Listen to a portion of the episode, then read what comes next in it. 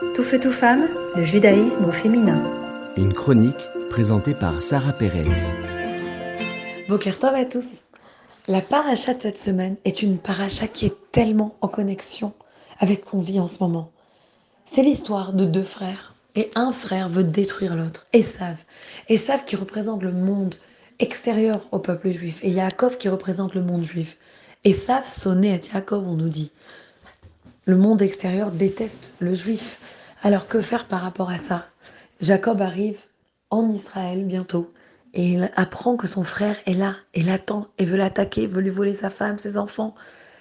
Et il doit se préparer. Et on nous raconte qu'il se prépare de trois manières différentes.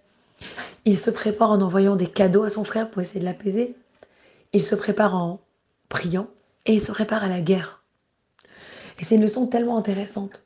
Parce que des fois, on se retrouve dans des moments et on se dit tous, oh, mais la guerre, c'est pas bien, mais il y a des innocents qui vont mourir. Mais des fois, malheureusement, la guerre est inévitable. C'est pas quelque chose que l'on choisit. Si en Israël, ils vont pas se battre, eh ben, comment voulez-vous qu'ils survivent? On ne parle pas ici de territoire, on parle de survie, de vivre physiquement. On voit d'autres personnes qui malheureusement ont des autres sorte de challenge et ils essayent plusieurs solutions comme des parents qui ont un enfant peut-être qui, a une addiction à la drogue, qui essaye ci, qui essaye l'amour et qui essaye les prières mais qu'à la fin l'enfant ne, ne bouge pas, ne change pas. Et là les parents doivent l'emmener dans une clinique, doivent faire quelque chose de beaucoup plus drastique. Eh bien notre paracha c'est la même idée. La même idée que plusieurs fois on se retrouve dans des défis, dans des situations dans lesquelles nous sommes confrontés. Et dans ces situations, il faut se préparer de trois manières. Déjà, pourquoi le cadeau?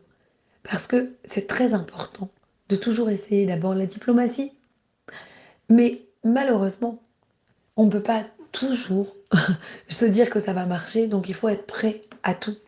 Il faut être prêt à arriver à réfléchir comme l'ennemi et se dire qu'est-ce que mon ennemi ferait? Est-ce que ça, ça va lui parler? Si ça ne lui parle pas, je dois avoir le courage de changer ma vision, de changer ma manière d'agir. Ça, c'est quelque chose qui doit être ancré en nous. Arrêter de se faire une illusion si on voit que ce qu'on essaye depuis des années ne marche pas. Il faut sortir des sentiers battus. Il faut réussir à accepter la situation, la réalité telle qu'elle est en face de nous. Et on voit ici que malheureusement, des fois la colère, la flatterie, certaines choses, certaines qualités vont marcher et des fois pas du tout. Des fois, il n'y a que la force qui marchera. Il n'y a que la force qui va imposer le respect chez son ennemi. Et c'est malheureusement des fois, et en ce moment en Eretz Israël, ce qui nous arrive. On doit réussir à accepter cela.